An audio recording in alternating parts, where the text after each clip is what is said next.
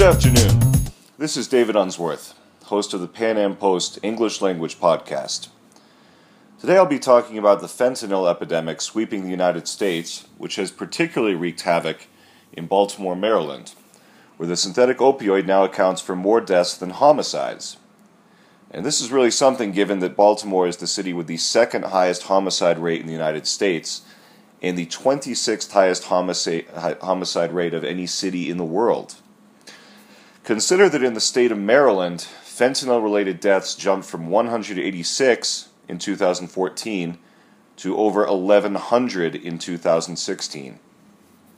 Nationwide, drug and alcohol related deaths amounted to more than 60,000 last year in the United States making it the leading cause of death for Americans under 50. But what is the answer to the fentanyl crisis that is sweeping America? Has the war on drugs worked? Is the DEA effective? Will drug raids and busts make a significant impact on reducing America's troubling fentanyl abuse program? What about incarceration of drug offenders? And fundamentally, do human beings have the right to make their own choices regarding drug use, whether of hard drugs or soft drugs. Drug use is, technically speaking, a victimless, victimless crime. From the perspective of libertarian political philosophy, drug use does not violate the non aggression principle. Uh, when politicians talk about regulating vice and so forth, should human beings have the freedom to smoke cigarettes, drink alcohol, consume sugar, smoke marijuana, or even use harder drugs? As a libertarian, I'm certainly going to argue yes, human beings are ultimately responsible for their own decisions. But the counterpart to personal freedom is personal responsibility. If people have the freedom to make personal choices regarding drug use, they should also be responsible for paying for their own medical care, and they shouldn't expect the government to step in and solve their problems or pay for a rehab program or uh, a treatment center. Fundamentally, if we can't control the demand, trying to control or confiscate the supply is a completely futile exercise. But it's more than just that. It's actually, in a certain sense, very counterproductive.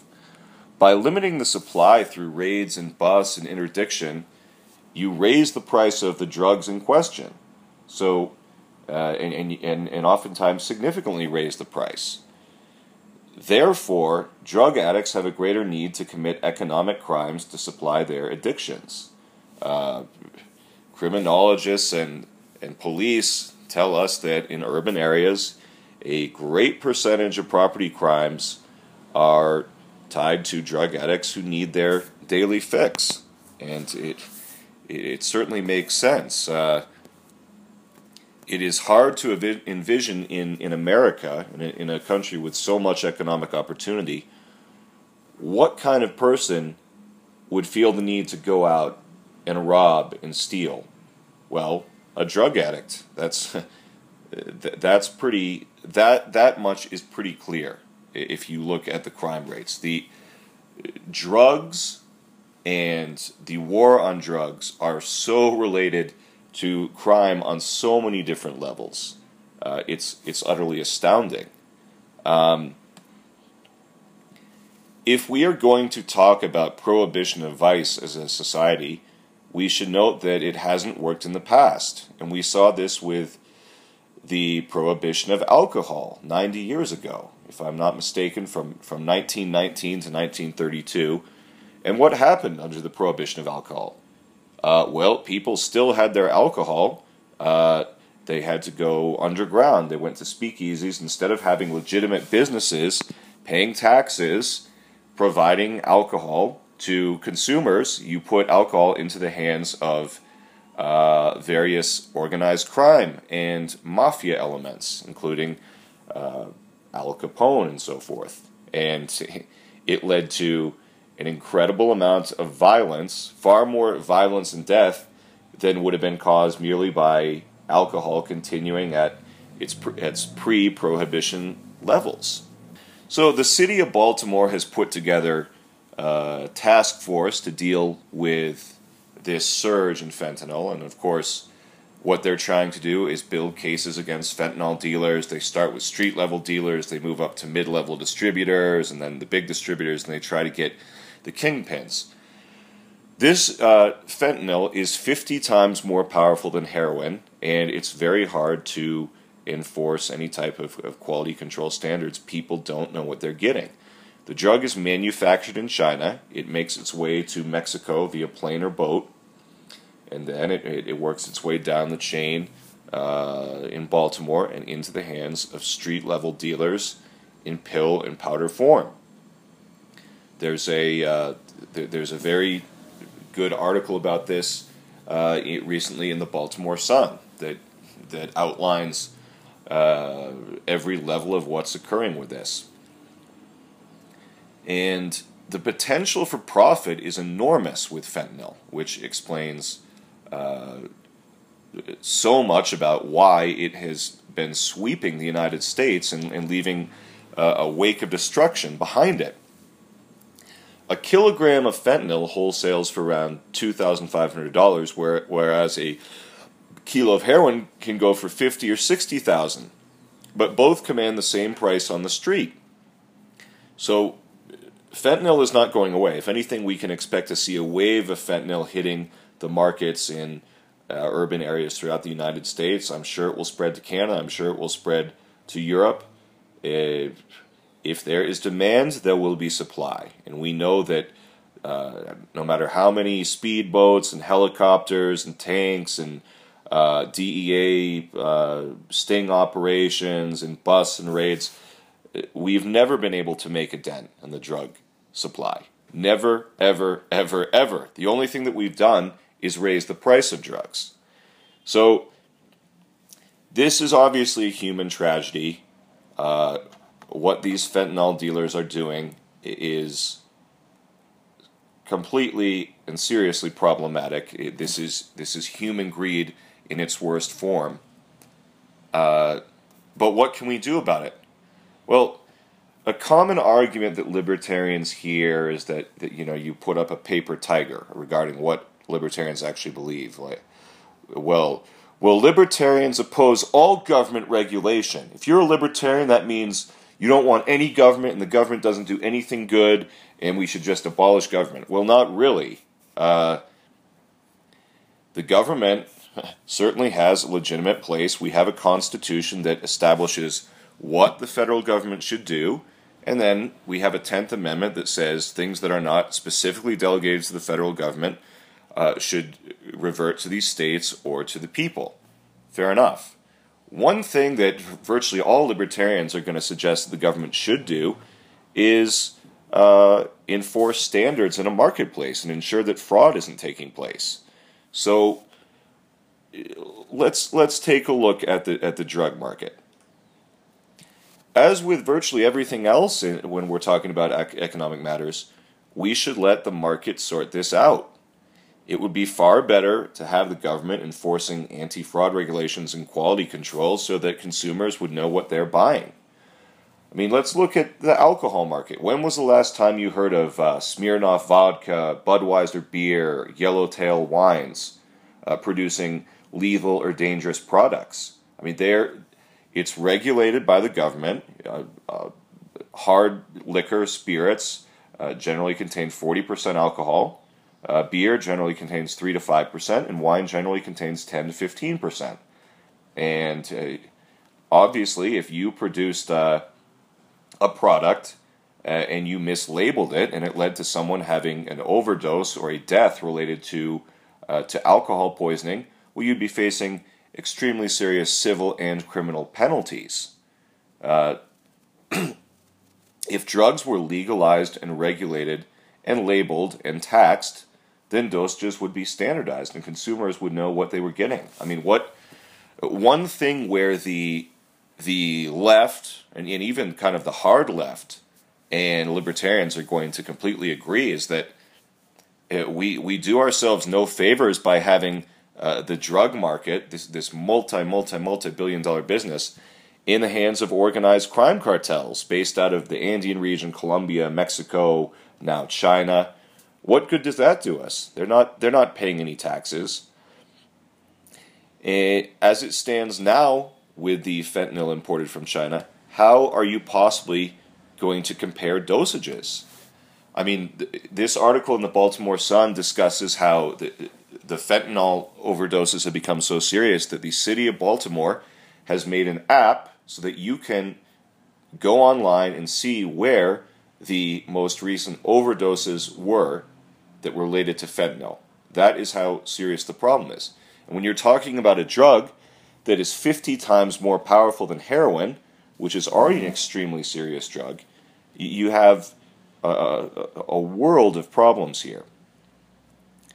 But then again, back to the issue of personal freedom and personal responsibility.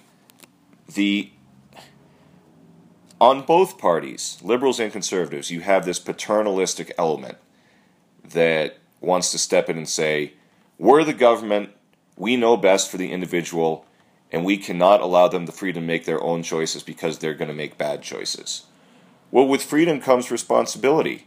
You can make a very interesting parallel with credit cards. Should consumers have the freedom to use financial products even if they're ultimately ruinous? The majority of consumers who use credit card products are going to end up getting hurt financially, late fees, penalties, and very, very high interest payments. Uh, it's it's really for for the majority of American consumers, credit cards are a scam, and and sadly, most consumers are do not pay off their bills at the end of every month. You know, it's the, it's the wealthy who have a higher level of financial education that uh, use the credit card products and come out ahead at the end of the day. They get their airline miles and their perks and so forth. It's generally lower income uh, consumers with a lower degree of financial education that are seriously harmed by something like credit cards. So is, is the government responsible for taking care of the individual, or is the individual responsible for taking care of himself or herself? As a libertarian, I'm going to say that one of the things that fundamentally, fundamentally makes America what America is is the principle of self ownership. You, as the individual, are responsible for your own actions. So, it, it, it really is up to you and if you want to make bad choices, you should be prepared to deal with the consequences. I don't think that uh, incarcerating uh, nonviolent drug offenders or drug users or drug addicts is warranted under any circumstances. Now, if they're out uh, committing other crimes, say carjacking or armed robbery, burglary or shoplifting or even murder, you name it, well, of course, we should be prosecuting those crimes. Those are aggressions against the rights of other people. But someone merely consuming drugs, uh, that should not be a crime in my book, although. Uh, uh, sadly, most of our legislators in both the Democratic and Republican parties are not going to agree with me here. We spend $2 billion a year on the DEA, and, and where has it gotten us? There was a great headline in The Onion uh, a few years back, uh, something along the lines of drugs win the war on drugs. And it's pretty much it's pretty much true. We've been fighting this war on drugs for two generations, and where has it gotten us? I mean, uh, have we uh, shut down the cultivation of coca in the Andean region? Have we uh, uh shut down uh, usage of narcotics, uh, cocaine, heroin, opium, and now a whole new slew of synthetic opioids that are that are coming from China. But the DEA budget of two billion that's really drops in the bucket. We are spending a fortune on incarcerating non-violent drug offenders. Uh, that to me, uh, call me crazy, but I think that is completely counterproductive. Let's legalize drugs and treat the problem as a public health matter, not, not a criminal justice matter. And again, this is an area where libertarians really need to make alliances with other political movements. Uh, there are plenty of people on the left who now see the folly of the drug war, and encouragingly, there are plenty of people on the right. People like uh, Ron and Rand Paul have spoken out against the drug war. Uh, uh Pat Buchanan, uh, actually, even even someone who who you never expect, Pat Robertson, the big prominent figure on the religious right, has said that at least with marijuana, he thinks that it should be legalized and treated like legalized, regulated, taxed, and treated like beverage alcohol. I mean, Pat Robertson of all people, but uh, that that is what he said a few years ago. Maryland Senator Ben Cardin, uh, who's a Democrat, has said that uh, what we really need to do is crack down on these shipments from China. He said, "quote."